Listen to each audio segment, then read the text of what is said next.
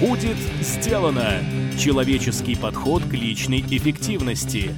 Авторский подкаст от Маклахова Никиты. Добрый день! В эфире подкаст от проекта «Будет сделано». Программа для тех, кто хочет делать больше за меньшее время, а также жить и работать без стресса. Я ее ведущий Никита Маклахов. Сегодня у нас в гостях Андрей Ланд, актер театра и кино, музыкант, тренер и педагог. В общем, очень разносторонний человек. Мы обсудим жизненный путь Андрея, его путь героя. Узнаем, как он пытался покорить Москву и что из этого вышло. Поговорим о том, как сама жизнь подталкивала Андрея к его призванию. Затронем тему личного мастерства.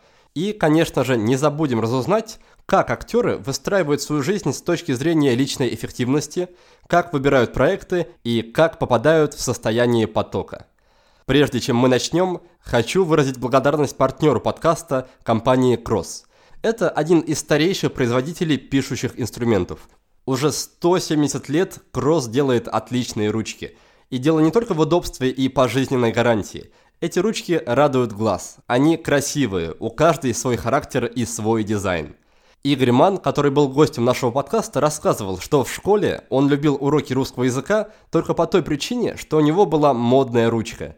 Он говорит, что ему нравилось выводить слова в тетрадке. И я его прекрасно понимаю. С хорошим инструментом работается намного-намного легче. В общем, я предлагаю вам заглянуть на сайт cross-pens.ru. Такую ручку не стыдно подарить кому угодно, в том числе и себе. Тем более, что совсем скоро Новый год.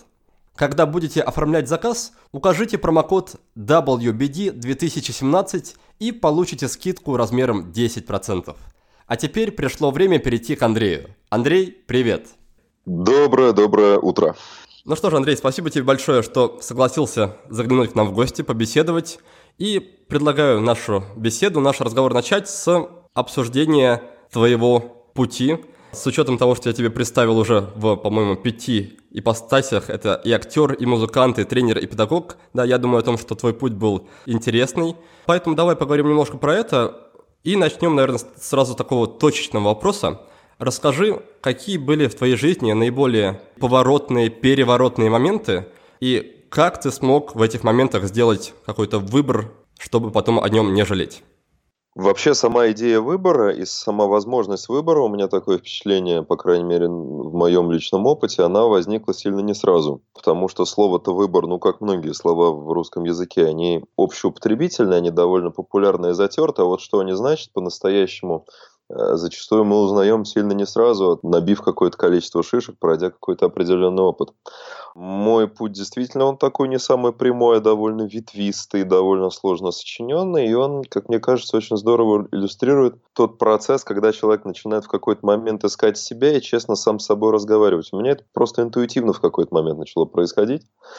Ну, лет до 14 плюс-минус я все-таки жил и двигался по определенной колее, которая была задана, ну, понятное дело, да, родителями. В моем случае это были мама и бабушка.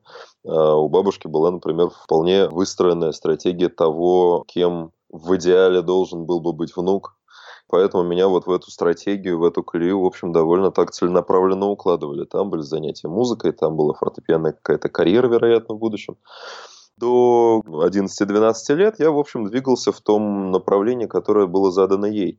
Не оцениваю это сейчас никак, просто констатирую как факт, и в этом было огромное количество позитивного, потому что она была человек колоссального образования и эрудиции, и за счет этого вот так некая гуманитарная база, которой я на сегодняшний день владею, в значительной степени, как мне кажется, она была от нее получена. И вот в тот момент, когда наступает вот этот период подросткового да, перехода, когда начинаются бунты эти все, всем известные, бунтуем просто ради того, чтобы бунтовать, еще даже не, не до конца отдавая себе отчет зачем, но просто для того, чтобы заявить некую свою позицию в этом мире. И у меня это совпало с тем, что я закончил музыкальную школу по фортепиано, и мой кореш приволок мне кассету Виктора Цоя группы «Кино», и меня сорвало башню, и я решил, что все, теперь я буду играть на гитаре, я буду такой рок-звездой.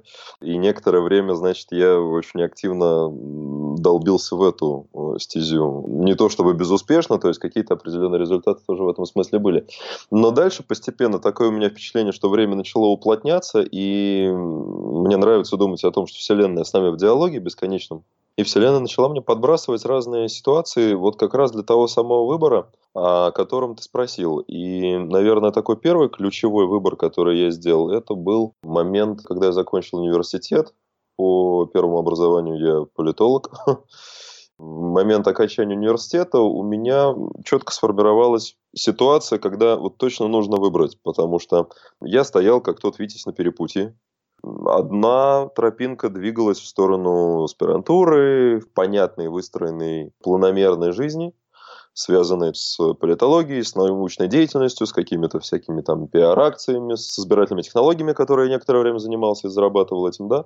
И второе направление, оно вот связано непосредственно со сценой. И ровно на выходе из университета я оказался в ситуации вот этого вопроса, а ты что по-настоящему хочешь? Вопрос от меня задала моя супруга тогдашняя. Вот, наверное, за этот момент в первую очередь ей благодарен, как одному из тех учителей, который сильно повлиял на вообще весь ход процесса. Пожалуй, тот момент, когда я всерьез себя спросил действительно, а даже ничего я хочу, а без чего я могу легче обойтись. И это была очень точная формулировка. Оказалось, что без научной деятельности, без аспирантуры я прямо обхожусь легко. А вот без сценического моего присутствия, без музыки в тот момент, без ощущения себя артистом на сцене, вот я понял, что, кажется, без этого я обхожусь большим трудом. И вот ощущение полноты жизни, ощущение себя на своем месте, ощущение того, что я занимаюсь своим делом, ощущение счастья, да, и полноценности в этом смысле, оно на тот момент со сцены было связано очень тесно. Первая вот эта точка бифуркации, вот он этот вот поворотный момент, когда ты оставляешь в общем, насиженное место, ты оставляешь все то, что у тебя было уже заранее понятно, все, что было распланировано, все, что было предсказуемо. Мы резко поменяли место жительства, мы переехали из Саратова в Москву, и дальше начался вообще другой кусок жизни, вообще другой этап. К этому этапу мы еще вернемся. Хочу, во-первых, сказать тебе спасибо, что поделился таким ценным и важным вопросом. На мой взгляд, его следует часто себе задавать про то, без чего я в жизни не могу обойтись. И также хотел бы вернуться немножко назад. Ты упомянул о том, что в твоем воспитании участвовали прежде всего мама и бабушка, то есть, как я понимаю, ты рос без отца. Какой человек в этом плане был твоей ролевой мужской моделью. То есть даже если я знаю, что если у мальчика нет папы, он все равно считывает образ мужчины с кого-то из окружающих, и этот кто-то в итоге, в общем-то, оказывает наибольшее влияние на то, каким вырастет мальчик как мужчина. Так вот, кто был для тебя этим человеком? Ты понимаешь, здесь не все линейно. У меня хитро произошло. Отец ушел, когда мне было 6 лет. В смысле, ушел из жизни. Э, он был довольно взрослый человек на тот момент. У них с мамой была разница в 30 лет, и он не пережил второго инфаркта по, по счету. Я действительно очень туманно его помню. У меня в памяти осталось там буквально где-то две с половиной-три ситуации каких-то, которые вот связаны с конкретными его проявлениями. Но некий мифологический образ того, что вот папа это что-то большое, это что-то уверенное, это что-то такое очень, даже вот сильное, это не то слово, такое масштабное что-то вот это очень масштабный, объемный, очень крупный образ в моем сознании, если картинками говорить, да, он занимал очень много места и занимает по-прежнему, даже когда я его себе визуально представляю, он прям такой вот очень большой. И несмотря на то, что человеческих конкретных проявлений я мало что помню, но вот этот миф, он оказал очень серьезное влияние. Каким-то образом я сам наделил вот этот образ мифологически теми чертами, которые меня воодушевляют, вдохновляют, помогают мне ориентироваться по жизни. И фоново этот образ до сих пор где-то там в подкорке висит и уже в большей степени бессознательно я как-то с ним постоянно сверяюсь, и с некоторых пор мы даже в диалоге с ним в таком каком-то беззвучном, э, неосознаваемом, но вот этот вот момент сверки, да, да, нет, вот так, не так, туда, не туда, у меня впечатление, что он происходит. Ну и параллельно с этим, как часто бывает, опять-таки, у ребят, особенно там у мальчишек, да и у девчонок тоже, которые действительно росли без отца, дальше ты потом начинаешь наделять э, вот этой отцовской ролевой функцией всех более-менее подходящих персонажей по жизни, их может быть, этих отцов крайне много. И сейчас уже там с высоты 31 года я интерпретирую это таким образом, что практически, ну, каждый из тех, кого я так могу называть учителями, бессознательно я наделял вот этой ролевой функцией отца так или иначе. И у меня в этом смысле отцов, учителей было достаточно много. Поэтому в безотцовщине есть и свои плюсы, конечно, и свои ресурсы. Хорошо, спасибо, что согласился поделиться таким по сути, личным переживаниям. Еще момент, который я хотел бы обсудить, это твое музыкальное образование. Побуждение к нему шло в первую очередь от бабушки, и, как мне кажется, там был такой элемент, возможно, принуждения. Так вот, расскажи, было ли в итоге там принуждение, и если было, то как ты смог сохранить интерес на протяжении всего этого времени и даже отчасти связать свою текущую жизнь с творчеством, в том числе музыкальным. Потому что я знаю, что очень часто, когда детей к чему-то принуждают, их потом от этого, мягко говоря, тошнит. Вот черт его знает, это такая тоже довольно запутанная история, и если там говорить о воспитании детей, то вот прямо у меня нет однозначного ответа, потому что с одной стороны, Конечно же, очень важно понять, к чему у ребенка есть склонность. У меня склонность была, и в 4 года там бабушка меня отвела к какому-то педагогу по соседству. Просто проверить, насколько есть музыкальный слух, нет музыкального слуха. Ну, вот как бы, да, есть способность, нет способности. При этом очень часто бывает так, что ну, ребенку в силу возраста, в силу того, что он просто он маленький еще, ему не хочется трудово во что-то вкладываться сильно, да, ему хочется играть, ему хочется заниматься какими-то своими совершенно гораздо более ему понятными вещами. Коль скоро мы говорим о выращивании какого-то уровня таланта и профессионализма и получения специальности, то дальше начинаются каждодневные, довольно упорные, довольно трудоемкие, довольно занудные на начальном этапе занятия. И поэтому для меня это открытый вопрос например, да, в тот момент, когда у меня свой ребенок появится, я, например, пойму, что у него есть ярко выраженная склонность к чему-то, как сделать так, чтобы, с одной стороны, помочь ему это развить, с другой стороны, не убить в нем желание этим заниматься, и в-третьих, не быть, ну, собственно говоря, там, надсмотрщиком и палачом над своим ребенком, тюремщиком каким-то. Потому что у меня пограничная такая ситуация была. С одной стороны, да, были выявлены способности, с другой стороны, что-то я сопротивлялся действительно очень сильно, но поскольку, поскольку бабушка была характера сильного, волевого, и, в общем, в ее карте мира существовало только два мнения, ее и неправильное. В общем, меня никто не спрашивал. Со скандалами, с довольно такими жесткими иногда, мне было объяснено, что я буду это делать. И чем быстрее я, в общем, добровольно на это соглашусь, тем, в общем, будет лучше мне же, мне же самому. При этом, да, действительно, у меня получалось довольно неплохо. На выходе из музыкальной школы я уже участвовал в конкурсе международном довольно успешно с призовым местом. К моменту выхода из музыкальной школы я уже дал три сольных концерта самостоятельных. Дальше произошел тот момент, когда своевольная такая моя сущность вылезла и сказала, нет, вот все-таки дальше я не хочу. Но при этом какая-то тяга, видимо, музыкальная осталась, и она вот перенаправилась в сторону рок-музыки, она перенаправилась в сторону другого инструмента, в сторону гитары. Ну, видимо, в моем представлении человек с гитарой на сцене, там, играющий рок-музыку, это что-то более героическое, чем человек, э, исполняющий классику да, на каких-то академических концертах. А я так, конечно, с иронией сейчас к этому всему отношусь. Отвращение-то оно у меня, в общем, возникло. И это, конечно, не камень в огород бабушки, как я сейчас уже понимаю в большей степени вопрос к именно системе музыкального образования, потому что как его выстроить таким образом, чтобы ребенок любил музыку, а не убить в нем желание заниматься посредством муштры тупой, которая на самом деле в большой степени имеет очень мало смысла, когда тебе колбасят э, линейкой по пальцам, чтобы ты ставил палец именно вот там 90 градусов клавиши, а не там не 45 и не 30, при том, что потом пианист вырастает и играет, как ему бух на душу положит. И у него эти пальцы могут располагаться на клавиатуре так, как вообще не снилось никаким школьным педагогам. При этом, да, когда ты начинаешь апеллировать, говорить, ну вот смотрите, а у Плетнева вот так руки, а у Гильельса вот так руки, а у Рихтера вот так руки. Ты не Гильельс и не Рихтер, поэтому заткнись и делай, как говорят. И вот это бред. Вот это, конечно, ушатывает и уничтожает напрочь э, любовь к занятиям музыкой, потому что это к музыке вообще никакого отношения не имеет. Это уже, что называется, личная головная боль педагогов. А музыка, как мне кажется, в другом. И вот я помню, где-то на выходе из школы у меня было буквально два занятия с одним чудесным педагогом из музучилища. Не знаю, где она сейчас, жива сейчас или нет. Елена Борисовна Шалаева.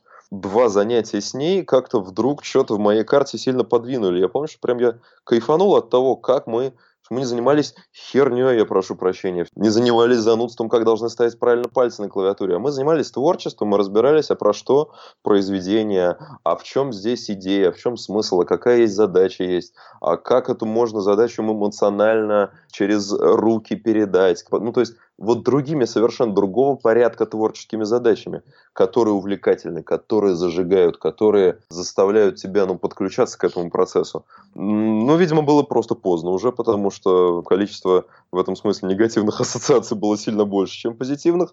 Ну и в седьмом классе, да, я в этом смысле фоново для себя уже все решил, что сейчас я заканчиваю эту школу, сдаю аттестат и все, и до свидания. Жалею ли, я о том, что я бросил?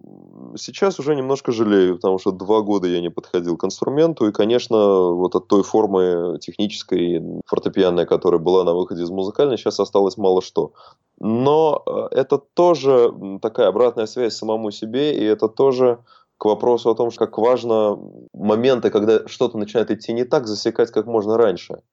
И весь этот детский период, он, конечно, материал для того, чтобы сделать выводы на будущее, но и каким-то образом корректировать дальше все то, чему ты начинаешь учиться, и, и формировать процесс обучения, подготовки себя таким образом, чтобы ты действительно получал удовольствие в первую очередь. И вот это, наверное, один из тех вопросов для меня, такой один из краеугольных по сей день. И давай тогда вернемся к твоему пути героя. Мы остановились на том моменте, как твоя жена задала тебе очень важный вопрос – и ты принял решение о том, что хочешь заниматься актерским мастерством, актерским ремеслом и решил перебраться из Саратова в Москву. Расскажи, что происходило дальше, какие там были у тебя челленджи, вызовы, сложности, или наоборот все пошло прямо по накатанной, по, там, не знаю, очень гладко, поскольку ты встал на путь своего призвания? Да все хитрее было гораздо, потому что ни про какое актерское мастерство еще речь даже не шла во время переезда. Ты очень здорово, что упомянул э, путешествие героя, потому что, в общем, любая биография в целом накладывается на эту концепцию, ну и моя, конечно, в том числе. Потому что в тот момент, когда мы просто переехали, это, конечно, был такой вызов просто на прочность. И, как я уже теперь понимаю, это вот в очередной раз начался тот самый диалог с Вселенной, который я осознал сильно позже. Потому что я переезжал с идеей, что я сейчас буду, значит, делать карьеру эстрадной звезды, что я, значит, буду сейчас певцом и так далее. А, я там действительно занимался вокалом довольно серьезно и довольно много, довольно плотно на тот момент. Но что-то вот как-то Москва, как, как принято говорить, не спешила меня принимать. И в этом смысле первые полгода-год были в столице сильно непростые, потому что не было никакой работы. Деньги, на которые мы жили, это, в общем, были какие-то сбережения, которые были отложены вроде как на свадебное путешествие, но мы, по сути, на эти деньги жили просто. Потом помогала мама, да, потом жена как-то устроилась на работу. А у меня прям очень долго не получалось вообще ничего. Это ситуация, когда ты, допустим, там рассылаешь какие-то резюме, ты куда-то ходишь, куда-то стучишься в какие-то двери без каски, ломишься в бетонные стены и никакой отдачи, при этом такая гулкая абсолютная тишина тебе в ответ. И это сильный опыт, и это сильная проверка на прочность. Я уже гораздо позже понял, что это как раз и был, опять-таки, элемент той самой обратной связи от внешнего мира, потому что я попытался пойти по пути наименьшего сопротивления, вроде как я сейчас устроюсь на работу каким-нибудь пиарщиком и так далее, на какие-нибудь ну, сносные деньги, чтобы просто кормить себя, а в свободное от работы время я там буду заниматься, значит, построением эстрадной карьеры. Шиш тебе! Вселенная мне как-то быстро дала понять, что вот давай вот без этих туда-сюда, вот знаешь, как в том анекдоте, в этом дурацком мужчина, вы или туда, или сюда, вот это вот туда-обратно мне, мне уже надоело я попытался как-то опять усидеть на двух стульях. И мне, в общем, мир давал понять, что давай ты все-таки сам для себя реши, ты действительно чего хочешь-то, милый человек. Давай ты не будешь себе врать. Потому что, конечно, это была такая самообманка очень большая, что я могу получать удовольствие от офисной работы, от которой я дважды сбегал уже на тот момент. То есть я два раза пытался поработать в офисе. На исходе второй недели я просто с воплями, с э, ощущением приближающейся депрессии просто сваливал оттуда. С криками, с матом, что вообще в гробу я это видал, эту бессмысленную волокиту, близко даже больше не подойду. И я попытался в третий раз. Я очень благодарен тем десяткам и сотням компаний, куда я рассылал свое резюме, куда я ходил на собеседование, собеседование, что они меня не взяли. Если бы это произошло, то потом выбраться из э, вот уже привычной какой-то рутинной, но несчастливой жизни мне было бы гораздо сложнее. Скажи, считаешь ли ты, что это применимо в какой-то более общей ситуации? То есть, если человек работает на не очень любимой работе, чтобы как-то или накопить денег, или просто иметь возможность заниматься любимым делом, считаешь ли ты, что в этом случае он обманывает себя? Не хочу быть категоричным здесь, путь-то у каждого индивидуален. Это скорее мой личный вывод. Можно, наверное, и компромиссные пути тоже находить. Можно, наверное, не делать резких движений. Но конкретно мое путешествие героя выглядело именно таким образом, что хочешь вот так, говорит мне путь. Ну, во-первых, скажи, чего ты хочешь, потому что еще не сказал. Ну, то есть, да, у тебя есть какие-то идеи, но ты до конца для себя не сформулировал. Это раз. А второе, готов ли ты заплатить действительно ту цену за то, чтобы этому пути следовать? Потому что вслед за ответом на вызов, как ты помнишь, по путешествию героя дальше идет, путь начинает тебя проверять и путь начинает тебя проверять на соответствие, насколько ты действительно готов, насколько ты действительно честен с собой, насколько ты действительно готов заплатить ту цену, которая требуется за то, чтобы своему пути следовать. И в моем случае произошло вот так. А, насколько я это я рекомендую там или не рекомендую другим людям это так делать? Конкретно в моем случае ощущение вранья самому себе, оно для меня невыносимо. Если человек ну, комфортно себя ощущает в режиме компромисса с собой, в режиме уговорить себя, ну сейчас, ну подожди, мы сейчас еще немножко перетопчемся, а вот потом да. Черт его знает, для меня это спорная история. Я так не смог. Если кто-то может, то welcome и дай бог человеку удачи в этом смысле. Но мне кажется, что чем дальше ты на компромиссы с собой идешь, тем сложнее потом выпрыгивать, потому что вот это вот, ну вот сейчас еще немножко, оно может продолжаться бесконечно, потому что, как мы знаем, ничто не бывает более постоянно, чем временное. Поэтому я в какой-то момент решил, что чем честнее я буду самим собой, тем легче мне будет в дальнейшем. И я решил вот в этом смысле быть довольно категоричным именно на территории своего пути. До 1 января остались считанные дни, так что пора подводить итоги и ставить новые цели. И в этот момент так и тянет дать себе целую кучу обещаний, что все будет по-другому, что мы будем стараться, и уж в этом году точно добьемся всего, о чем мечтаем. Но чтобы получить что-то новое, нужно и действовать по-новому. Более грамотно, точно и целенаправленно. Этому и посвящена моя обучающая программа «Академия эффективности». Я предлагаю вам не терять времени и в самом начале года сразу сделать гигантский шаг вперед. За 7 недель вы приведете в порядок все дела, найдете баланс между работой и отдыхом, разгребете завалы и станете на порядок продуктивнее. Вы научитесь работать в комфортном режиме и получать удовольствие от того, что делаете. У меня нет волшебной таблетки, но я могу помочь вам построить стабильную и гибкую систему, которая будет заточена именно под вас – Готовьтесь к плотному январному общению со мной и с кураторами проекта, ведь индивидуальный подход – это одно из главных достоинств Академии. Старт потока 8 января. Подробности об участии ищите в нашем блоге по адресу willbedan.ru. До встречи в Академии! А, расскажи, пожалуйста, чуть больше про этот период, когда ты пытался найти работу, ходил на собеседование и в ответ получал только такое молчание от мира – я так понимаю, что этот период длился не день и не два, и даже не, не месяц, гораздо больше. Как ты смог продержаться, если корректное слово, как ты чувствовал себя с учетом того, что тебя, по сути, обеспечивала жена, то есть что позволило тебе как-то не сдаться, не собрать вещи, не уехать обратно в Саратов? Да хреново я себя чувствовал, что там. Было несколько факторов, которые мне, в общем, сильно помогли. Первый фактор – это то, что в Саратове я уже был, ну, плюс-минус такая морда довольно заметная и примелькавшаяся, и у меня был довольно большой круг общения. Вот само ощущение того, что я сейчас могу вернуться из столицы в родное болотце и на вопрос, а что ты вернулся, то буду рассказывать, что типа, ну, дескать, вот что-то не пошло, я понял, что сама мысль для меня невыносима вот об этом. Во-вторых, я понимал, что второй раз мне будет гораздо сложнее, потому что факторов сдерживающих всегда гораздо больше. Вот этот призрак стабильности, призрак понятной, устроенной, комфортной жизни в виде квартиры, в виде вот мама рядом, тут какие-то люди, что-то как-то более-менее можно какой-то приемлемый уровень комфорта для себя создать. И я понимал, что это вообще не то, чего я хочу.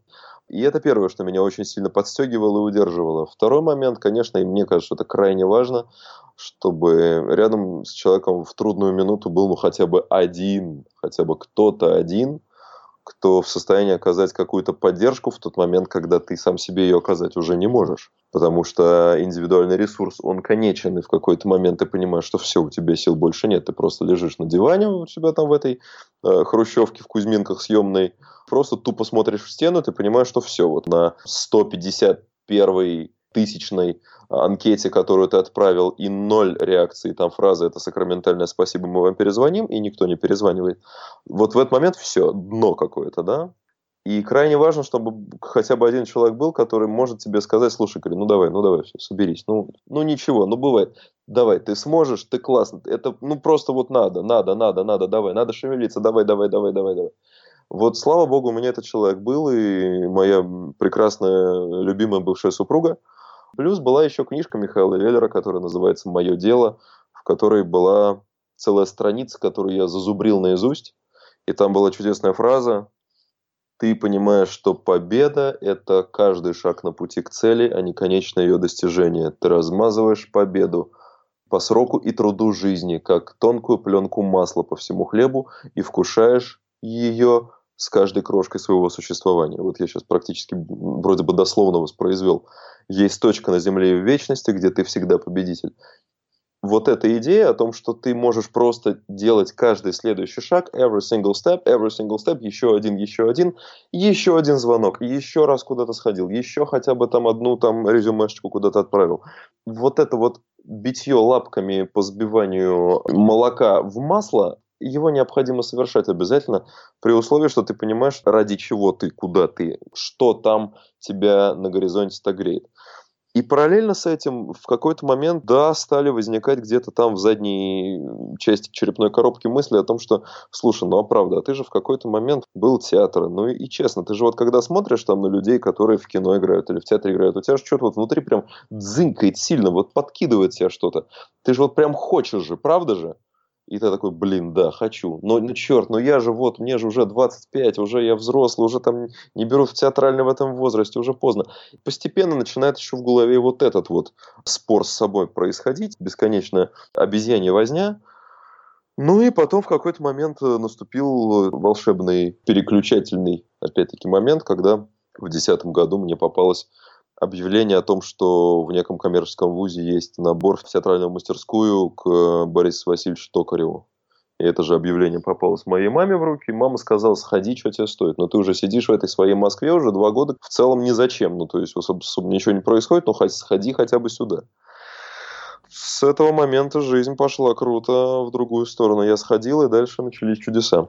Спасибо за то, что поделился таким крутым абзацем, крутой цитатой. В принципе, идея силы маленьких шагов нам в рамках нашего подкаста очень созвучна. И теперь хотел бы обсудить немножко вот что. В современном обществе очень культивируется идея достигаторства, о том, что любую цель можно достичь, если достаточно долго биться головой об стену. Как отличить вещи, на твой взгляд, в направлении которых стоит биться головой об стену, от тех ситуаций, когда ты бьешься просто не в ту стену. То есть как понять, стоит ли продолжать биться или стоит просто найти другую стену? Как ты э, сам для себя это определяешь? Первое, что, как мне кажется, крайне необходимо, это научиться быть с собой в диалоге, в честном навык саморефлексии, навык с собой разговаривать, он развивается. И я заметил в какой-то момент, что это не встроенная функция, сильно не у каждого человека. И, в общем, это то, что нужно развивать, и очень важно развивать. Честный диалог с собой способствует замечанию таких моментов, что, слушай, о чем мы сюда долбимся? Погоди, погоди, погоди, стоп, стоп, стоп. Это точно то. Ну да, ну вот, ты же хотел. Ну, я, это я хотел, а сейчас-то как? Если в соседнюю дверь попробовать, а может здесь двери нет просто, может это просто стена, и, ну, действительно, можно об стену и голову-то разбить, ничего сложного в целом. Кирпичная стена, она сильнее, чем твоя башка, особенно без каски. А дверь же вот рядом. И вот этот разговор с собой, он, его очень важно настраивать и периодически с собой сверяться. И, конечно, опять-таки становится вопрос, а кто такой я? И если сейчас мы эту тему поднимем, конечно, это мы сейчас сильно уйдем в дебри, потому что я на этот вопрос отвечаю, ну, уже на протяжении последних лет 10 точно. Нахожу для себя все новые и новые открытия, и, конечно, понятно, что процесс самокопания, он бесконечен, но настроить, по крайней мере, на уровне встроенной функции этот вот диалог с самим собой и честно давать себе обратную связь, когда вот это то и это туда, это не туда, вот это я хочу, а вот это не хочу, а вот это я сам себе навязал в какой-то момент и стал себя убеждать в том, что это оно самое, но кажется здесь вот что-то не совсем чисто. И в этом смысле диалог с миром тоже очень сильно помогает. Это вот диалог с собой, диалог с миром – это два режима, которые важно в себе отработать. Потому что мир начинает себе тоже давать обратную связь. И в тот момент, когда ты вот сильно не туда, он тебе дает, что, что парень, погоди, сюда не надо. Но ты же видишь, у тебя это получается с огромным трудом. У тебя даже микрорезультаты достигаются с какими-то, ну, нечеловеческими усилиями. Но похоже, что это не совсем призвание. Давай предположим, что, наверное, призвание – это то, что дается, ну, чуть более легко. Даже на уровне исполнения, да? Потому что одна история, когда, допустим, тебе не звонят, тебя не берут, тебя не приглашают, это полдела. Но у тебя, по крайней мере, хорошо, объективно хорошо получается. С вокалом у меня было, ну, не совсем так, скажем так. Были вещи, которые у меня получались довольно сносно, а были моменты, вот где я активно пытался сделать из себя Фредди Меркури, там, грубо говоря, да, и а Фредди Меркури из меня не получалось. Ну, вот такой объективный факт. А вот с актерским искусством вдруг от вселенной начала приходить мгновенно обратная связь, что ну вот же, ты вкладываешь на рубль, а тебе прилетает на два ответ. И я пришел тогда на прослушивание в этот коммерческий вуз, и мне сказали, юноша, вам поступать надо. Я так, серьезно, что ли? Нифига себе. Там была длинная запутанная история с этим коммерческим вузом. Он оказался шарашкиной конторой. Я потом перепоступал в ГИТИС. И это отдельная прям целая сага. Но то, как быстро мир отзывался на вот это мое изменение направления – дало мне понять, что, о, кажется, действительно, вот, вот это гораздо больше похоже на то, что мое, чем то, что я думал до настоящего момента. И что касается достигаторства, то это действительно больная такая очень история, потому что профессия спикеров-мотиваторов, она развитая, она такая популярная, а на таком бытовом элементарном уровне, как это выглядит? Выходит человек на сцену и начинает толпе залечивать. Я смог, и вы сможете. Давай, вставай, иди, сделай, возьми кредит, открой бизнес, туда-сюда. Тут привет мой большой всяким ребятам, типа там бизнес молодости и так далее, и так далее. Что давай, ты сможешь, ты будешь такой же крутой, как мы. Но люди идут, начинают совершать какие-то резкие движения на почве вот этого большого энергетического вкача, на почве этого воодушевления. Ломают шеи, массово на горизонте первого полугода и говорят себе, вот херня бизнес-молодость оказывается. Совсем не то тут оказалось в полях, чем то, что мне обещали. А дело даже не в бизнес-молодости, не в том, что обещали, а в том, что процесс оказывается гораздо более сложно устроенным внутри, чем говорят спикеры-мотиваторы, потому что, ну, мало достаточно просто ломиться, просто вкладываться, просто пахать. Нужно, действительно, как мне кажется, очень важно вот этот вот внутренний внутреннее согласование с собой иметь действительно, а мое-то где? То, что кричат все вокруг, что давай, у тебя там к 30 годам должна быть машина, квартира, там миллионы, телки и так далее, и так далее, это полдела. Но это мир кричит, часть мира даже, да, там, это тренд. А твое-то где? Твое-то личное где? Ты-то вообще где в этом всем? И вот, как мне кажется, действительно, сдвигание в правильном направлении случается ровно в тот момент, когда у тебя есть у самого эти ответы, когда они не прочитаны в постах, не в книжках, не услышаны на тренингах, а когда это твои собственные ответы, которые ты сам для себя родил, и дальше ты в соответствии с этими ответами начинаешь двигаться. Возвращаясь к разговору о диалоге с самим собой, как в этом самом диалоге объяснить себе, что тот факт, что мы прекращаем биться головой об стену и идем в другую дверь, в твоем случае перестаем отправлять резюме и идем учиться на актера, это не какое-то позорное поражение, это осознанный какой-то выбор и попытка встать на новый путь. То есть как объяснить самому, самому себе, что это не предательство, это не слабость, это тот выбор, который мы сделали. Есть анекдот такой. Сборная скалолазов из Израиля успешно обошла Эверест. Значит, про резюме просто, чтобы было понятно, а это были попытки компромисса, да, устроиться на работу не музыкантом для того, чтобы потом, значит, параллельно с этим делать карьеру музыканта. И эта система не работала вообще, и мир мне очень быстро это объяснил, и я очень был за это миру благодарен. Это был первый урок, что, пожалуйста, давай-ка мы сделаем определенный конкретный выбор и будем в соответствии с этим выбором двигаться.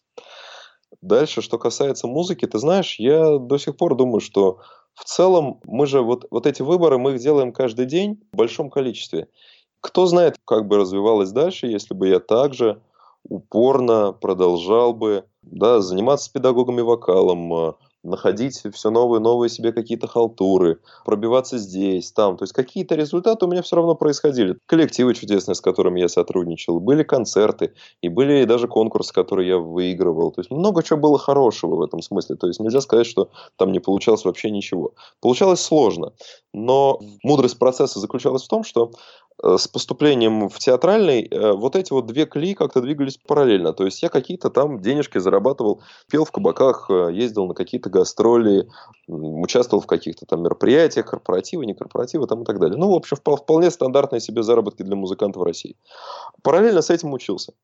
И дальше, по мере того, как я двигался, я вдруг стал замечать, что вот это остервенелое желание, хватательный рефлекс, вот этот вот, что я певец, я певец, я певец, меня вдруг начинает отпускать постепенно. Потому что гораздо больше моей энергии, гораздо больше кайфа и гораздо больше ощущения того, что я на своем месте, начинает приходить ко мне от того момента, когда я репетирую спектакль, когда я играю на сцене, когда я там разбираю материал с партнерами, когда мы делаем какие-то этюды. Потом появился театр Вадима Демчок где-то с конца второго, начала третьего курса, и там вообще отдельная огромная своя жизнь началась. И вдруг как-то система стала балансироваться внутри себя сама. И не было никакого резкого перехода из одного качества в другое. Просто в какой-то момент я проснулся и понял, что, ой, кажется, меня вот эта идея, что я певец, она меня больше не держит меня эта идея отпустила. И очень похожая штука происходила со мной в 14 или в 15, практически все детство рисовала. Мое любимое занятие было рисование. Я от фортепиано бежал рисовать бесконечно. И вдруг в 15 лет я проснулся в какой-то момент и понял, что я рисовать больше не хочу. Меня отпустило. И здесь примерно такая же штука произошла. Что я имею на сегодняшний момент? На сегодняшний момент я понимаю, что музыка в моей жизни все равно осталась. Она в, в меня стучится через разные ситуации, напоминает о себе я себе сейчас как раз говорю, что так, стоп, ну вот раз уж мы карьеру-то мы делать музыканта не стали, и бог с ним и правильно, но каким-то образом музыку в свою жизнь нужно впустить и дать ей пространство для того, чтобы твое вот это ощущение полноты себя, полноценности и кайфа от процесса, происходило именно за счет присутствия музыки, как исполнительства, да, возможности где-то что-то петь изредка, какие-то небольшие концертики, да, можно даже для какого-то узкого круга, где-то можно что-то играть, может быть, какую-то музыку записывать. И я сейчас нахожусь ровно вот в середине этого процесса, чтобы настроить свою жизнь таким образом, чтобы у меня было какое-то пространство, где я музыкой занимаюсь для себя, в свое удовольствие, не пытаясь зарабатывать этим деньги, не пытаясь там становиться звездой мирового масштаба, не пытаясь собирать олимпийские, а просто потому, что я чувствую себя счастливым счастливым в тот момент, когда я это делаю. То спасибо, да, жизни, спасибо миру и пространству за то, что помогла мне вот мягко ощутить эту разницу, когда вдруг в какой-то момент тебя отпускает, и ты перестаешь ломиться туда, куда ломиться не стоило. Предлагаю сделать небольшую паузу и вспомнить основные идеи, озвученные Андреем. Мой гость – творческий человек с интересной судьбой. Он должен был стать музыкантом и написать диссертацию. Но однажды Андрей задал себе вопрос, без чего я могу обойтись? И оказалось, что без музыки и без науки он сможет жить, а вот без театральной сцены нет. В поисках карьерных возможностей Андрей переехал в Москву. Переезд и трудности с устройством на работу оказались для него серьезной проверкой на прочность. Но Андрей знал, что так бывает всегда, когда следуешь по пути героя. Мир испытывает тебя – и в этот момент нужно быть с собой предельно честным, делать выбор сердцем, а не умом. Андрей считает, что нельзя соглашаться на компромиссы или уговаривать себя. Он советует четко сформулировать цель и идти к ней. А если будет трудно, то надо заручиться поддержкой близких и почаще напоминать о себе, что победа – это каждый отдельный шаг на пути к цели, а не конечное ее достижение. Также Андрей несколько раз подчеркнул, что очень важно настроить диалог с самим собой и с миром – Тогда вы сможете получать обратную связь и принимать верные решения. Мир реагирует на наши действия очень быстро, и надо научиться это распознавать. Например, если что-то дается с огромным трудом, то, скорее всего, это не имеет отношения к вашему призванию. Поэтому, вместо того, чтобы без конца стучать в закрытую дверь или пытаться прошибить лбом стену, лучше спросите себя, а точно ли мне нужно именно сюда? А, есть еще один вопрос по поводу саморефлексии, самокопания. Ты упомянул о том, что поступил первый раз в актерское учебное заведение в возрасте, если не ошибаюсь, 25 лет. Для многих это будет, мягко говоря, неочевидный шаг. То есть начать строить актерскую карьеру в таком уже осознанном зрелом возрасте. Расскажи, как ты себе выдал разрешение, то есть позволил себе быть новичком в такой сфере, в таком возрасте, и при этом как-то, ну, не, не смущаться, что ли? То есть как ты себе в итоге разрешил это? Вот опять-таки, если мы говорим, вспоминая эту мудрость о том, что подбирать себе окружение правильное, потому что окружение, окружение влияет действительно. Было несколько моментов. Опять-таки, спасибо маме за то, что она вот мне сказала, ну сходи, ну что тебе стоит, ну сходи. И дальше вот был некий волшебный пендель от моего первого мастера, от Бориса Васильевича Токарева и его супруги, когда через полгода учебы стало выясняться, что, в общем, ну, вот это учебное заведение разваливается, и там мастерской не быть. А у меня уже полгода был вкус от репетиции, от вот этого а, работы с собой психофизической на площадке, от разбора материала драматургического, я вдруг понял, что мне это нравится, мне это в кайф оказывается, и действительно где-то даже неплохо что-то получается.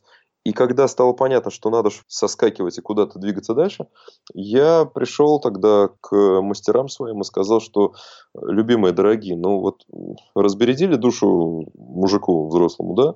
А отвечайте за базар теперь. Вот скажите мне честно, вот только честно. Мне имеет смысл сейчас еще тратить какое-то время, искать находить денег, искать э, возможность поступить на коммерческий куда-то в, в приличный вуз, я представления не имею, как это делать вообще. Где, откуда, что это вообще понятия никакого не имею. Ну вот подскажите мне, вообще оно, оно того стоит? И они мне сказали тогда, вот тебе, уважаемый, стоит. И я так, ага. И дальше, опять-таки, вот по тому, как я сказал, Вселенная начала очень быстро давать обратную связь.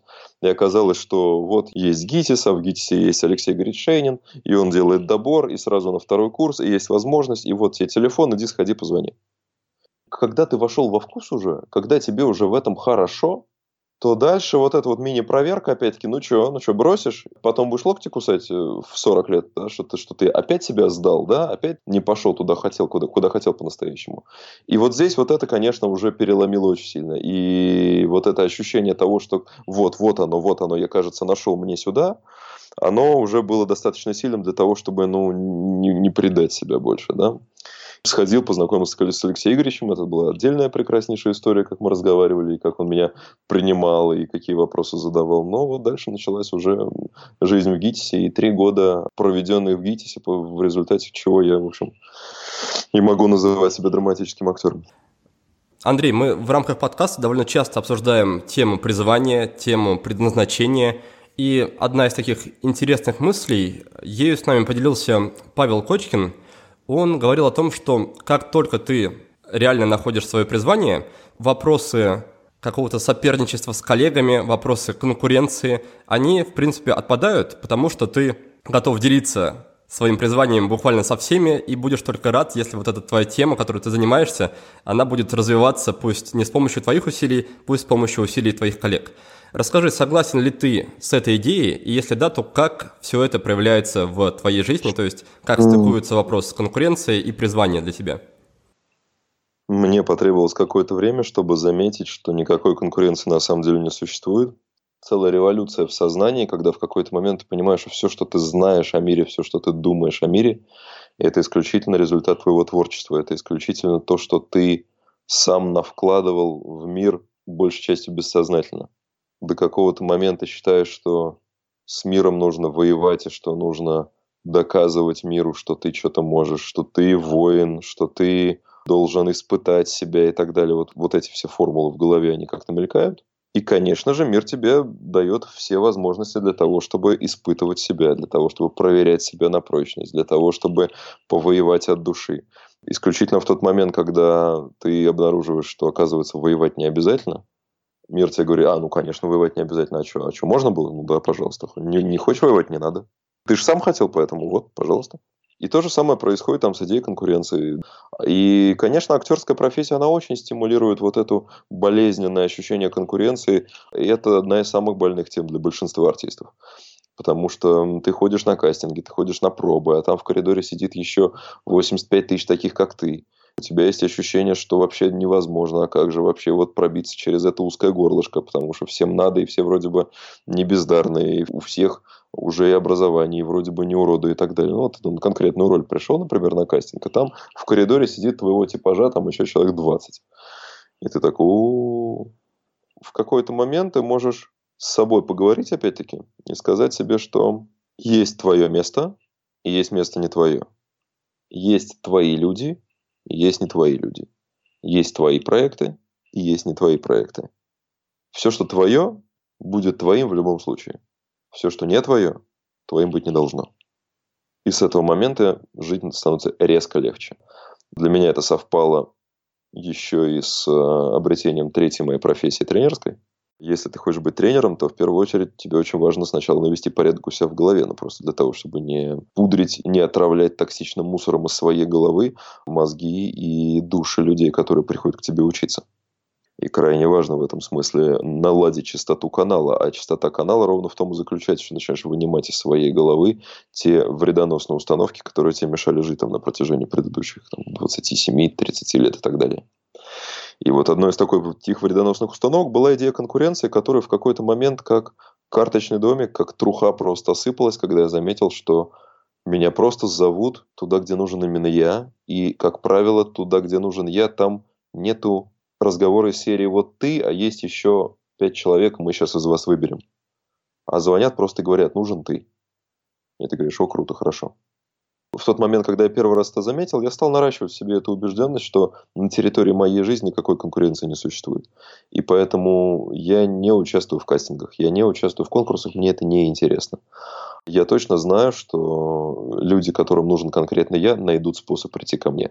И это неизменно происходит. И начинает происходить все более и более объемном варианте. И начинают действительно происходить какие-то чудесные совершенно истории, когда вдруг тебе там через десятые руки звонит человек, там, например, из компании Северсталь и говорит, здравствуйте, Андрей, нам вот вас порекомендовали, а вы могли бы приехать в Череповец на металлургический комбинат и провести там тренинг для, для наших сотрудников. И ты пытаешься потом размотать эту цепочку, откуда что взялось, кто, когда, кому чего сказал, как там твой телефон передавали из рук в руки.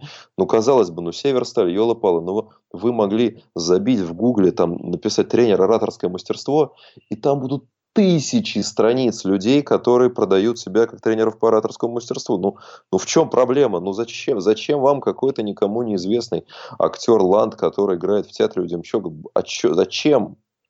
И ты едешь, работаешь, там полный восторг, людям все нравится. Они говорят, ой, давайте мы теперь будем только с вами работать и так далее. Это опять-таки, да, мир является зеркальным отражением твоей головы.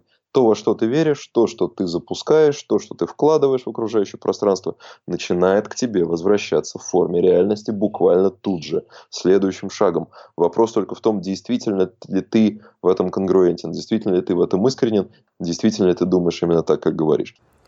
Мне кажется, что это также прекрасно ложится и на бизнес-среду, что есть клиенты, которых ты добиваешься, споришь с кем-то, воюешь, вырываешь контракт, и потом целый год с ними, там, куча правок, каких-то согласований сложных и так далее. Да-да-да, я этому ищу, учу еще и, и тренеров начинающих, потому что вот есть и такая сторона жизни тоже, начинающие бизнес-тренеры, да, те, кто хотят входить в профессию, потому что понятно эти голодные глаза, когда мне нужно где-то поднять первые деньги, и вот эта вот жажда договориться с кем угодно, и любой человек, вот все welcome, все идем сюда. Не надо ценность продукт приобретает ровно в тот момент, когда он становится не для всех. Когда ты четко понимаешь, где твои клиенты, не только по признакам целевой аудитории, что вот, вот этот возраст, вот этот уровень дохода, вот это, вот это, вот это и так далее, а еще и по каким-то тонким, мягким, неявным, неочевидным признакам, да, что ты понимаешь, вот это твой человек, а это не твой. Настроить определенным образом фильтр, чтобы туда попадали твои люди и не попадали все остальные, тоже крайне важно. Тем более, что действительно люди, которые не твои, они начинают, как правило, доставлять колоссальное количество неудобств с ними не получается диалог, он как-то так вот через пень-колоду на квадратных колесах идет, начинаются какие-то неприятные ситуации во взаимодействии и так далее. Это то, что в бизнесе называется, я прошу прощения за выражение, asshole pain, да, вот эта жопная боль. Надо находить клиентов, которые не доставляют себе жопную боль, да, и с, с кем тебе работать приятно, для этого нужно определенным образом иметь в голове понимание, что мне не нужны все. Мне нужны те, которым нужен я. Но при этом, наверное, в состоянии голода, в состоянии какого-то безденежья такой выбор делать очень непросто. То есть, когда ты понимаешь, что вот есть клиент, который явно доставит кучу проблем, но у тебя, кроме этого, других клиентов нет никаких, и этот клиент заплатит так, что тебе хватит на год, то тут, мне кажется, очень трудно быть верным своим вот этим очень трудно принципам. Согласен. И это территория индивидуального абсолютно выбора, потому что, опять-таки, уровень компромисса, уровень, на какие уступки я готов пойти и за какие деньги я готов потерпеть, это, конечно, вопрос сугубо индивидуальный. А, у меня в некоторое время назад произошла ситуация, первая в моей жизни, я прямо поставил себе галочку за это, и прямо такую вот пятерку уверенную, когда я отказался от работы, не спрашивая суммы гонорара, просто понимаю, что я не хочу это делать. Ну, то есть я плюс-минус понимал, что мне не предложат тех денег, за которые я готов потерпеть вот эту жесть. Вот, а все, что ниже этой суммы, меня не интересует. И я даже не спрашивая гонорара, сказал, знаете, мне это не интересно. И в этот момент я сказал себе, о, ланд, растем когда ты уже умеешь не кидаться за первой попавшейся печенькой и не изображать из себя дворнягу голодную, которая готова тут за любой коркой подпрыгивать и танцевать кардебалет, нет, не готов. Сложно это делать в состоянии, когда тебе завтра платить за квартиру, а у тебя долги и тебе нечем. Но постепенно, вот, когда ты потихонечку начинаешь себя к этому приучать, оно начинает выращивать другой стиль мышления и другое качество жизни. Вот это тоже, мне кажется, очень важная история. Я сейчас вот тоже, чтобы опять-таки себя не обманывать, я ведь не ходил устраиваться вот на совсем работу чернорабочим или на совсем отвратительную мне работу, которая вот просто ради того, чтобы поднять каких-нибудь там 10-15 тысяч, вот это какое-то внутреннее разграничение, э, что ты зачем приехал в Москву, чтобы грузчиком работать, а смысл? Можно с тем успехом работать грузчиком в Саратове. То есть еще и даже, может быть, ну, тебе легче будет, потому что там разница между зарплатой и ценами еще и другая там, и так далее. Ты если приехал сюда ради того, чтобы чего-то где-то добиваться в другой сфере, то, ну, наверное, не надо грузчиком устраиваться все-таки, да. А надо хотя бы что-то искать, по крайней мере, то, где ты можешь быть, ну, чуть более полезен. То есть не надо микроскопом забивать гвозди, скажем так. Переходим к нашему традиционному конкурсу «Книга за отзыв». И сегодня мы, как обычно, разыграем сразу две крутые книги. Напомню правила. Есть два варианта участия. Первый – написать пост о подкасте во Вконтакте, в Фейсбуке или в Инстаграме. Второй способ – оставить отзыв на странице подкаста в iTunes. Переходим к призам. Книги для сегодняшнего розыгрыша предоставили наши друзья из издательства «Альпина», за что им огромное спасибо. Первая книга называется «Дизайн вашей жизни. Живите так, как нужно именно вам». Этот бестселлер никак не связан с темой дизайна человека, которую мы обсуждали в одном из выпусков нашего подкаста.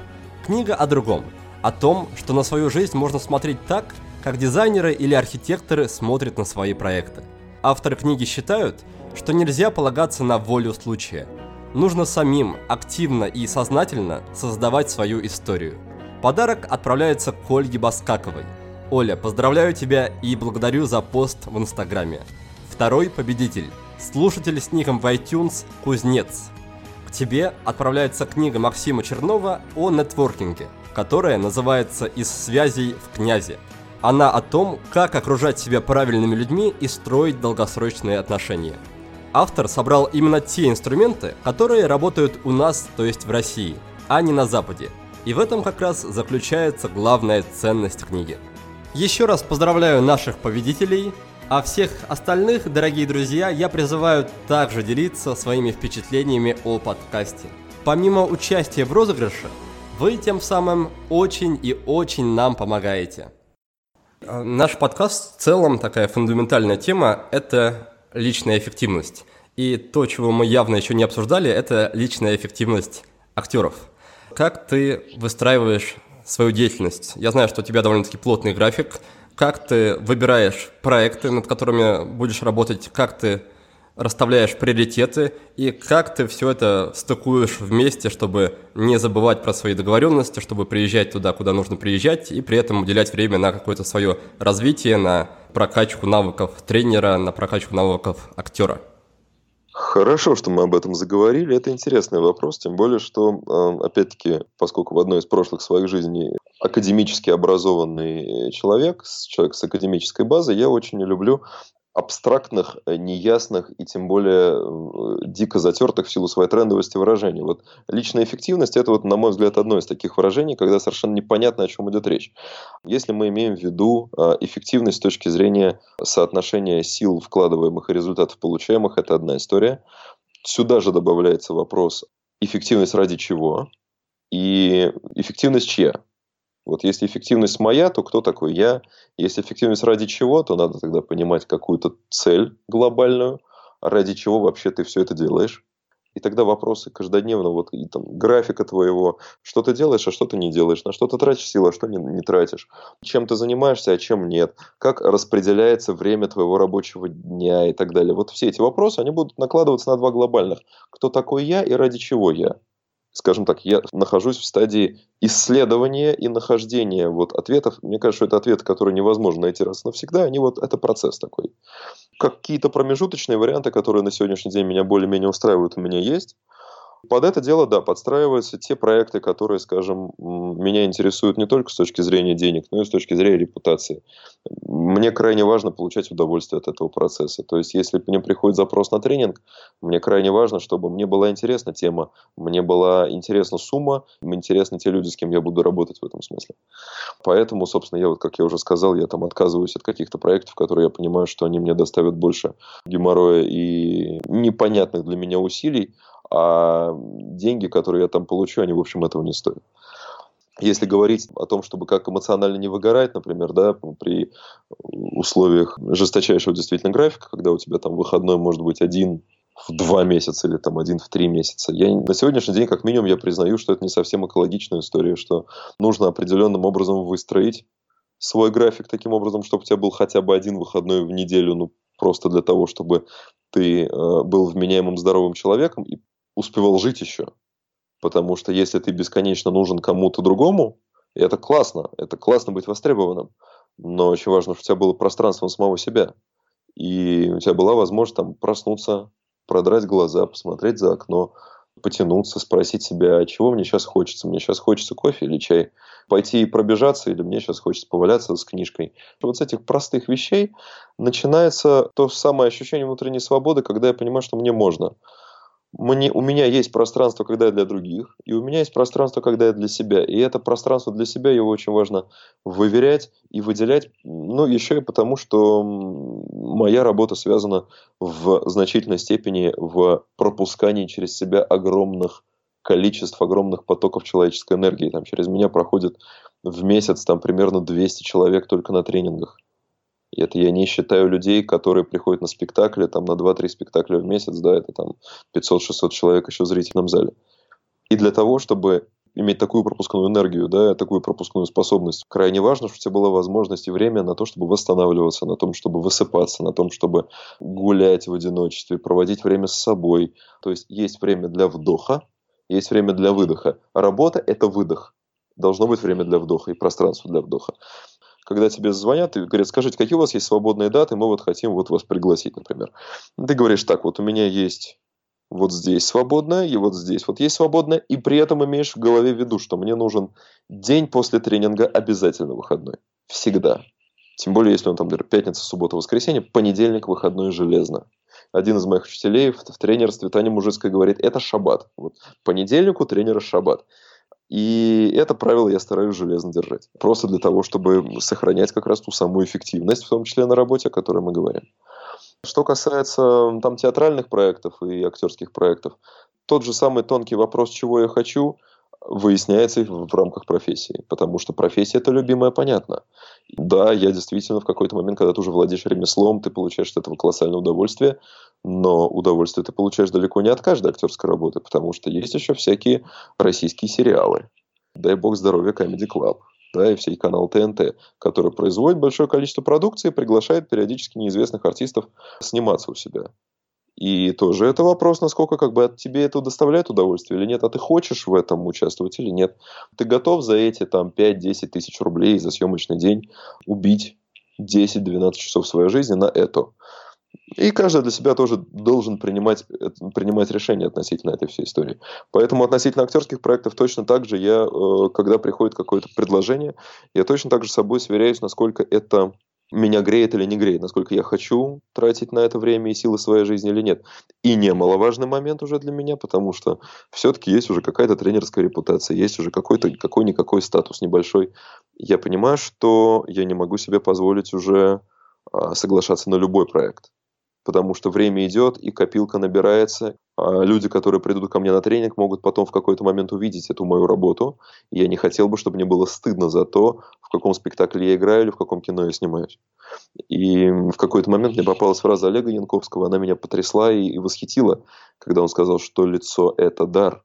Нельзя этот дар придавать, нельзя работать где попало. Нужно тщательно выбирать проекты, спектакли, фильмы – где твое лицо должно появляться. И, может быть, именно поэтому 90% работы Олега Ивановича Янковского – это выдающаяся работа, потому что человек не разменивался на мелочи и выбирал только то, где он действительно будет сверкать как артист и где его лицо будет, что называется, соответствовать тому материалу, в котором он работает. Да, как раз хочу зацепиться за твою последнюю фразу по поводу выдающихся работ. Кто является примером мастеров, настоящих мастеров в твоей жизни, с которыми тебе удалось так или иначе соприкоснуться. А кто эти люди и чему ты сам смог у них научиться?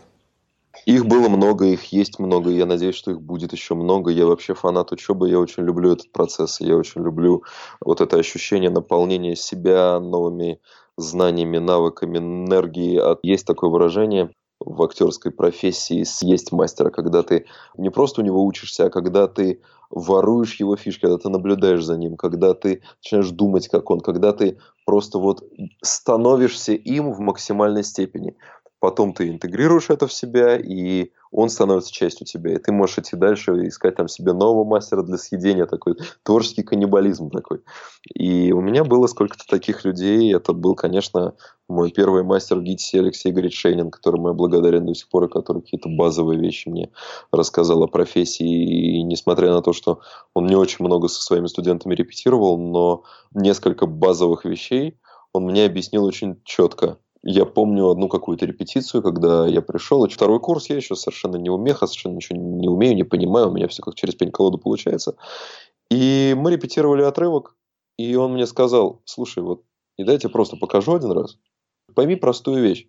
Ты просто должен ее любить, и все выкини с головы вот там задачи, предлагаемые обстоятельства, то есть вот это вот колоссальное количество вот ерунды, которая мешает тебе взлететь сейчас. Вот ты просто люби ее и все. И пусть это будет главным, что должно светиться и вообще транслироваться через каждую фразу, которую ты произносишь, что бы ты ни говорил. Я так, о, спасибо, Алексей Игоревич, это сильно появляется вот эта вот сквозная линия, на которую накладывается все, что ты делаешь. Вот это метапослание на партнера. Там, выражение метапослания это из тренерской профессии уже, но я сейчас могу это интегрировать да, в актерскую, и это то, что в меня очень сильно попало. И было несколько таких важных моментов, которые в меня попали, и которые для меня стали вот квинтэссенцией того, что такое актерское мастерство. Потом Вадим Демчок, естественно. Потому что с появлением этого персонажа в моей жизни перевернулось вообще все. Помимо того, что я ел, ем и продолжаю съедать этого человека, есть еще колоссальное количество изменений, которые он принес вместе с собой, потому что тот проект, который мы вместе создали, сам стал привлекать в нашу жизнь и к нам огромное количество разных людей, в том числе мастеров, которые стали приходить и сами делиться своими знаниями и навыками. В частности, когда возник тренинговый проект «Школа игры», и у нас появилась Таня Мужицкая, которая просто пришла и сказала, вы мне нравитесь, я, я люблю то, что вы делаете, мне это дико греет, давайте я научу вас быть тренерами, давайте я расскажу вам, как сделать так, чтобы все, чем вы владеете, можно было передавать, можно было наполнять этим людей, окружать, как сделать так, чтобы у вас это получалось круто, я умею, я знаю как. Таня стала нашим наставником и тренером тренеров. И вот завтра буквально начинается тренинг первый, который мы сделали с Таней втроем в рамках школы игры. И я в предвкушении этого дела, потому что это явно это будет три дня кайфа, это будет три дня восхитительной совершенно работы, это будет три дня такой профессиональной прокачки, когда я буду просто работать бок о бок со своим учителем и смотреть на то, как она работает, и я представляю, что это будет. Есть еще учителя в тренерской профессии, есть Фрэнк Пьюселик, один из основателей НЛП, у которого я у первого учился, да, тоже невероятный совершенно мастер, который артист по своей природе, поэтому мы как-то очень быстро нашли общий язык, и я наблюдал, как круто, когда человек, во-первых, артист по темпераменту, по призванию, и, во-вторых, когда каждый жест, каждая мелочь, каждая деталь, которую он делает на площадке, ничего интуитивного, он знает на 150%, что он делает прямо сейчас. И вот эта филигранная, вот эта выверенная, вот эта блестящая работа мастера, который знает каждую секунду, что он делает прямо сейчас на всех уровнях, это много слоев одновременно. Это, конечно, экстатическое переживание просто смотреть за тем, как это происходит. Я, наверное, там не перечислю всех, их действительно очень много. Были люди, которые учили меня петь, и это тоже были выдающиеся мастера. Геннадий Трофимов, первый исполнитель э, рок-опера Юнона Авось, обладатель фантастического голоса, невероятного совершенно, да, и невероятного таланта, которого тоже я имел возможность смотреть, слушать его. Я там, благодаря ему освоил джазовый репертуар, работу с джазом вообще, как с жанром и так далее. Я говорю все время, что на учителей мне везет. Я притягиваю в свою жизнь людей, которые с удовольствием делятся мастерством, и я имею наслаждение вот приобщаться к этому, да, и быть действительно свидетелем того, как творится искусство. Последний вопрос, который я хотел бы затронуть перед тем, как перейти к нашей финальной рубрике, это вопрос потока и потоковых состояний. Вот я уверен, что для актеров эта тема особенно важна, потому что даже на себе чувствую, что когда я провожу какие-то вебинары, созвоны со своими студентами, участниками наших программ, две больших разницы, когда я в потоке, когда общение происходит так само собой, то есть я в нем не участвую, даже скорее наблюдаю. И когда другая ситуация, когда я что-то пытаюсь из себя выжить, когда я понимаю, что нет стыковки с людьми, нет э, как раз этого потока, и совершенно другое качество идет уже процесс общения и обучения. Расскажи, что ты делаешь и что, в принципе, делают актеры в тех случаях, когда они выходят на сцену и не чувствуют потока. Как исправить эту ситуацию, как верну, вернуть себя, как поймать волну? Видишь ли, какая вещь? А, ответ на этот вопрос занимает примерно три дня одного тренинга школы игры под названием «Театр внутренних игр» и еще как минимум три дня моего тренинга, который посвящен как раз состоянию потока. И это все практические вопросы абсолютно, которые очень важно через тело прожить, потому что это все вопросы физические, телесные, не интеллектуальные. Что я могу ответить для того, чтобы удовлетворить, по крайней мере, интеллектуальную жажду? Важно понимать, что любое взаимодействие это диалог и энергообмен. Этот диалог и этот энергообмен настраивает тот, кто знает об этом. За счет того, что ты осознаешь, что твое общение с аудиторией, со студентами, или мое общение со зрительным залом со сцены, это мною настраиваемый диалог и энергообмен, это то первое убеждение, которое очень важно просто иметь себе в голове, что здесь задаю тон я. Это танец с аудиторией как с женщиной. Женщину нельзя спрашивать, хочет она так или иначе. Давать ей право выбора в этом смысле. Женщину нужно вести. При этом вести таким образом, чтобы у нее, конечно, был выбор, идти за тобой или не идти. Но если ты достаточно уверен в том, куда ты идешь, если ты достаточно настойчив и достаточно уверен в себе, если ты достаточно хорошо знаешь тот результат, к которому хочешь привести, и в состоянии этим результатом воодушевить, женщина-масса, женщина-аудитория за тобой, безусловно, пойдет. здесь важно действительно понимать, что даже когда ты ведешь вебинар, это не разговор с самим собой, это диалог. И очень важно в голове иметь, что каждая фраза, которую ты произносишь, это определенный энергетический посыл, который ты отправляешь в тех людей, которые на той стороне. И полезно себе представлять прямо вот тех, кто в этот момент тебя слушает, и, может быть, даже визуализировать то, как вас начинает объединять вот этот кругооборот, это кругообращение. И постепенно, из раза в раз, вот это убеждение наращивать. Здесь важно понимать, что есть несколько измерений у работы с аудиторией, работы со зрителем. Есть измерение технологическое, которое касается речи, текста, который ты произносишь, который касается роли, и, в общем, всех ремесленных вопросов актерских, которым более-менее учат в театральном вузе.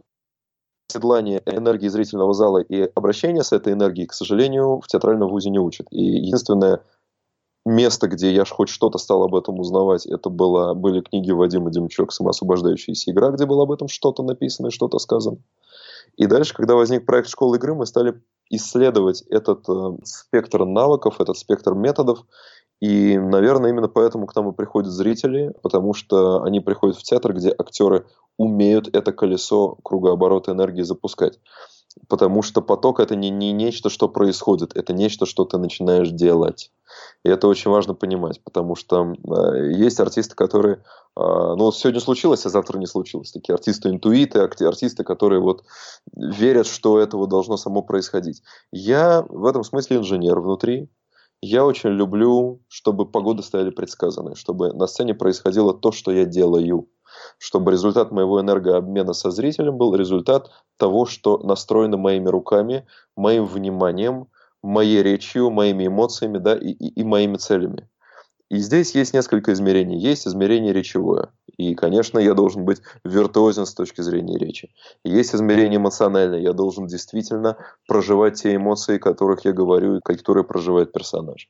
Есть измерение такой мышцы, как внимание. И это, наверное, на мой взгляд, главная мышца для артиста, главная мышца для тренера, главная мышца для человека, который выходит на площадку.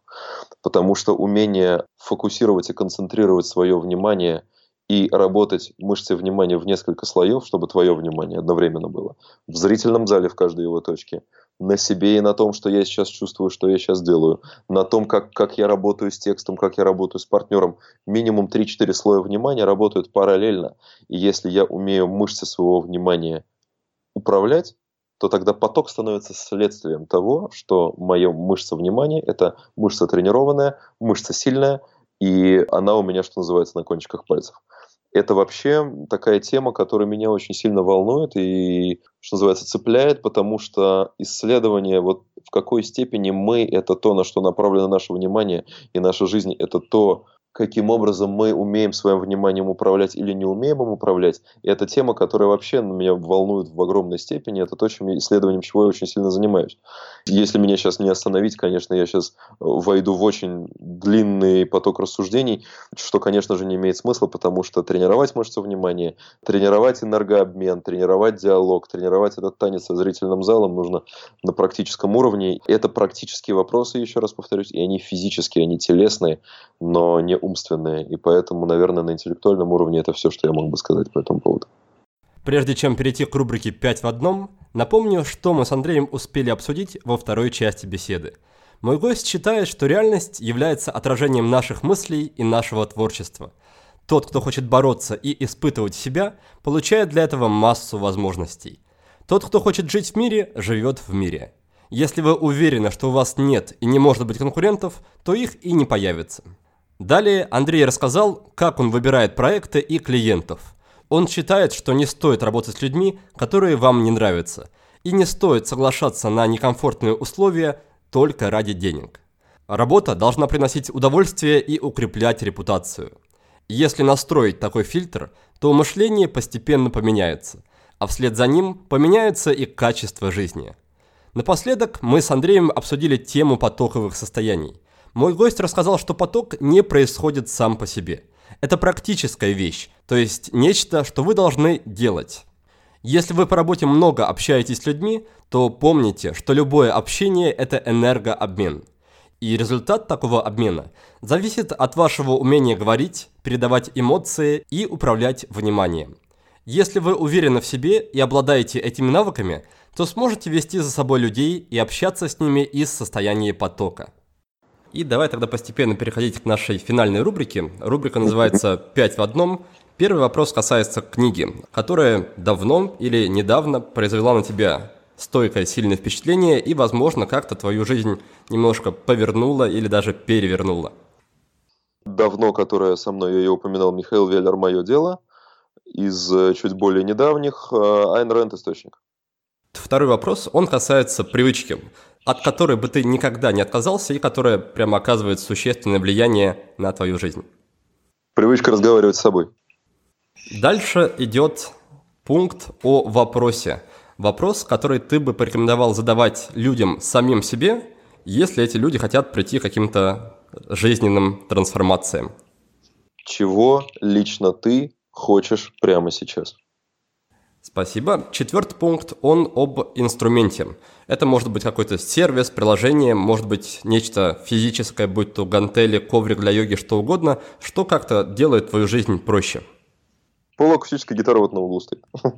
Хорошо. И пятый пункт, он о фильме. Не знаю, будет ли тебе как актеру этот вопрос сложнее или проще. Посоветуй, пожалуйста, мне и нашим слушателям какой-нибудь фильм, который также может немножко что-то в жизни поменять, или который просто был тебе близок.